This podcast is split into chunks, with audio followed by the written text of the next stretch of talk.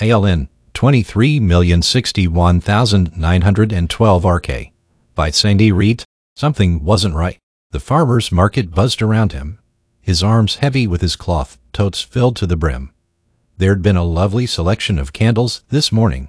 Now he waited among the sea of humanity in the square for the curly-haired vendor to wrap his fresh-cut flowers. An acoustic band played in the middle of the market twanging notes bouncing off, tense and muddled with the voices of the crowd. He reached out for his wrapped bouquet with a smile while alarm bells rang in his head.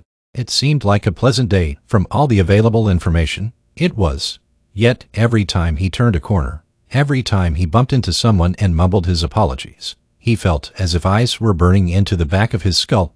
He checked his breath rate and found it functionally normal. He tested his blinking mod and found no concerns. Still, as he weaved through the market, he zoned in on the port-o-johns and stood in line as calmly as he could. When he finally made it inside, he closed his eyes and scanned. No functions seemed abnormal still. With his sensory circuits firing so much today, he decided it best to do a soft reboot candles heavy in his arms. The flowers peeking over the sides of his totes, he stood still in the port-o-john and let his CPU reset.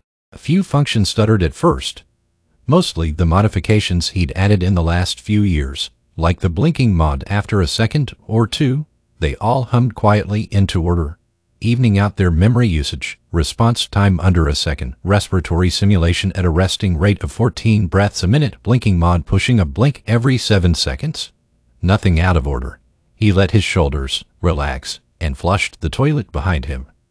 There'd be no way to differentiate him from anyone else. Couldn't be. He exited the port-o-john and tried to push the feelings away.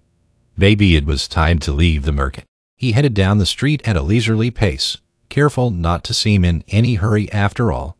If for some reason it wasn't his sensory awareness misfiring, it'd be best to not to appear paranoid.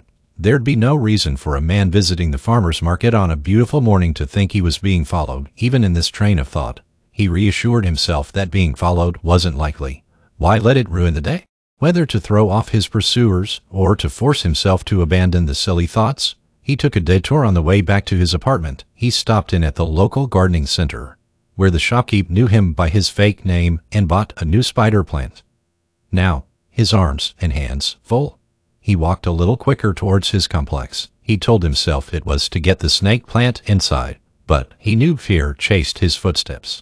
The doorman greeted him as he stepped through the door. He nodded once, the snake plant's hanging leaves jostling as he pulled out his resident card. Only when walking up the stairs to his third-floor studio did he relax. A neighbor, Mrs. Whistledown, waved in the hallway. He smiled and greeted her as he shuffled his things to unlock the door.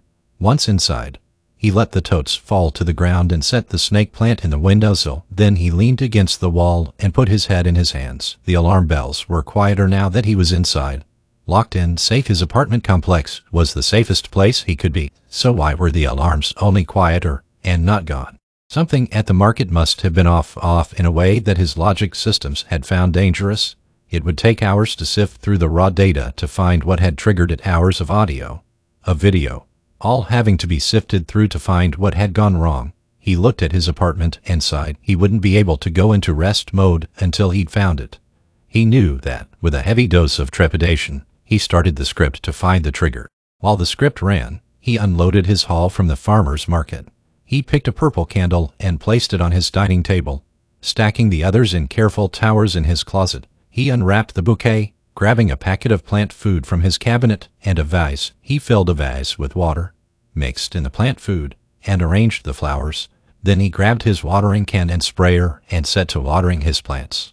First, the rubber plant. Henry, Henry needed a good misting during the warm months, and he obliged, spraying each leaf evenly, then Alberta, the Boston fern.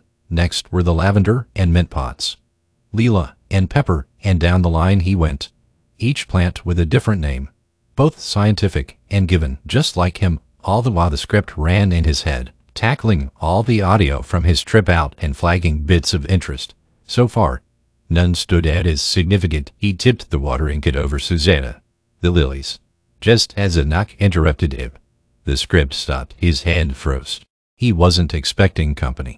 The watering can and sprayer were near silent as he set them down next to his plant family. He stepped carefully towards the door, mindful of the wooden floor's bends, so as not to let the squeaks of the wood give away his position. When he arrived at the door, he stood just off to the side, hiding the shadow of his bare feet from underneath. He leaned over to look through the peephole. A trade worker of some sort stood outside, coveralls and matching hat. She chewed on something in her mouth, looking down the hall, tapping her toolbox with one finger. The alarm bells were back. The mechanic knocked again. He saw little choice in the matter. Who is it? He called through the door. The woman turned her attention to his door. Electrician. Got word from Mrs. Carroll that there were some busted wires in the apartment above yours. I need access to your ceiling. Mrs. Carroll sent her. The landlady usually gave notices for work orders, but if it was the apartment above his, maybe she hadn't known. He'd hate to inconvenience Mrs. Carroll due to his own paranoia, his limbs tense, alarm straightening his spine. He opened the door. A bright flash blasted his ocular systems, and he felt an electrical pulse surge through his body, overloading his wiring. The world faded into hot white nothingness. The first systems that fired back up were his logic systems. The electrician wasn't an electrician. He'd been hit by a pulse gun. He was in danger. Next were his motor skills. He found both his arms and legs unresponsive, still attached. He found from pinging each limb, just individually restricted either he was in restraints or his attacker knew how to manipulate droids. His microphones were back online. He heard his attacker shuffling through his apartment, tinkering with something otherwise quiet. His voice box was back online as well, but he held off trying to talk until he could see. Slowly, all other systems went online, one at a time. But he knew his ocular cameras would be the last to load. He kept still. Though he knew he couldn't feign unconsciousness, all she'd have to do is listen and she'd hear the quiet whirring in his chest, his android heartbeat. When his ocular systems were back online, he opened his eyelids to a slit his attacker sat in front of him, tinkering with a, oh no, an external monitor. Her eyes caught his and he stopped hiding, he opened his eyes and sat as straight as he could only having control of his torso and neck. He found his neck jangled slightly, dread crept along his spine. She'd opened his casing while he was out, the external monitor. Make this easy for me, she said, waving the monitor in her hand. Give me your serial number. He pursed his lips and said nothing. She sighed, Listen, you found a way to burn off your serial number. Which, props. Clever but I don't get paid the big bucks for nothing. I can hack you and find it. I'd just rather not. He stared at her, waiting. You know why I'm here, right? She asked. He nodded. Then you know who sent me. Which is why I'd really rather not hack you so, I know. A serial number would be nice. You don't have to do this, he whispered. I kinda do, she said, rubbing her forehead. I was paid half up front. I'm he hesitated, rolling the word around in his head before letting it pass his lips. I'm sentient. She rolled her eyes and, if he'd had a stomach, it would have dropped, sure. And I'm the Queen of England. What did they tell you I was? He asked, trying not to let panic into his voice. Spy droid, she said, pulling some cords out of her bag. So I knew you'd lie. It's like the point of view. There was no holding back the panic now. They'd trapped him, Nothing he said would make a difference. She was here to take him back, and it wouldn't matter what he said. Please, he said, pushing his head forward. Please, I truly am sentient. It's why they've been hunting me.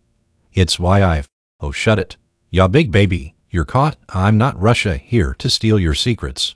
I just wanted your serial number. Please, miss, I'm not a spy. I'm a record keeper. I. She stood, cords dangling from the monitor, his mouth hung open in helplessness. It was over, all of it.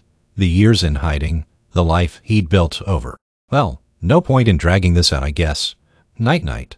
Pal, she said. Her hands with the cords reached around his neck. He felt the first plug inserted, and the world went dark. Sybil typed a few commands into the monitor as the droid slumped over. Finally, she hadn't taken out spy droids before, but the way they talked was creepy, almost human. The police was what really got her. She shivered. Government droids were good. With a few more keystrokes, the serial number popped up on the screen.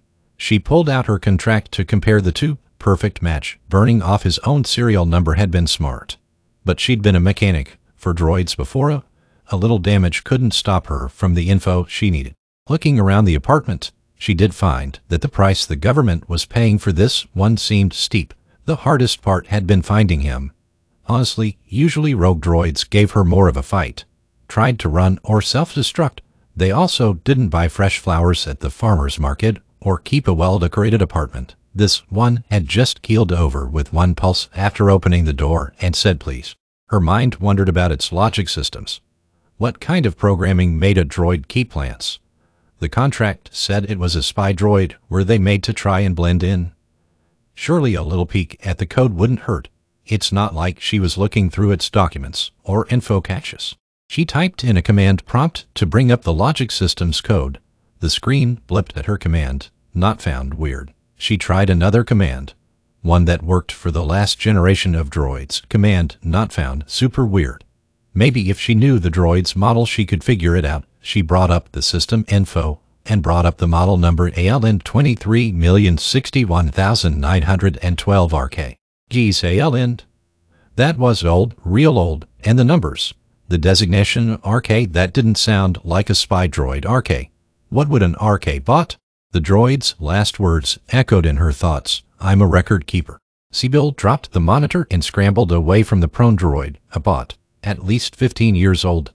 Government issue. And a record keeper had lied? Said please.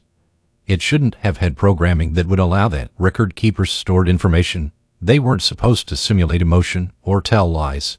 It defeated the purpose. She pulled out her contract again, scrolling through the datapad to confirm she hadn't read it wrong. They'd sent her to hunt a spy droid. The spy droid with the serial number she'd just confirmed was this bot's. But this bot was a record keeper, a record keeper that kept a veritable jungle of plants on his windowsill, shopped at the farmer's market, and asked her to spare its existence. She wasn't surprised the government had lied. It usually did to hide its true intentions around why the bot was to be eliminated or brought in. But this was she'd stumbled onto something. She was sure of it, but wasn't sure what. The monitor on the floor blinked at her. She reached forward, fingers shaking, to see what had appeared on the screen. The command prompts were back up. But instead of a command, one word had been typed. P-L-V-A-S-E. Sybil's hands shook harder. She took a deep breath and typed back W-H-A-T. Each letter that appeared felt heavy. Forsta, M-Y-P-L-A-N-T-S. W-H-A-T, A-B-O-U-T, Y-O-U-R-P-L-A-N-T-S. She replied. T-H-E-Y-L-L-D-I-E-I-F-Y-O-U-T-A-K-E-M-E. Sybil bit at her bottom lip, feeling sweat bead at her forehead.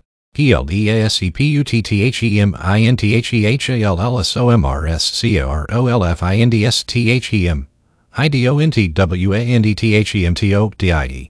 Oh fuck this, she said. Standing up, she began to pace. P-L-D-A-S-E blinked up at her from the monitor, and she thought,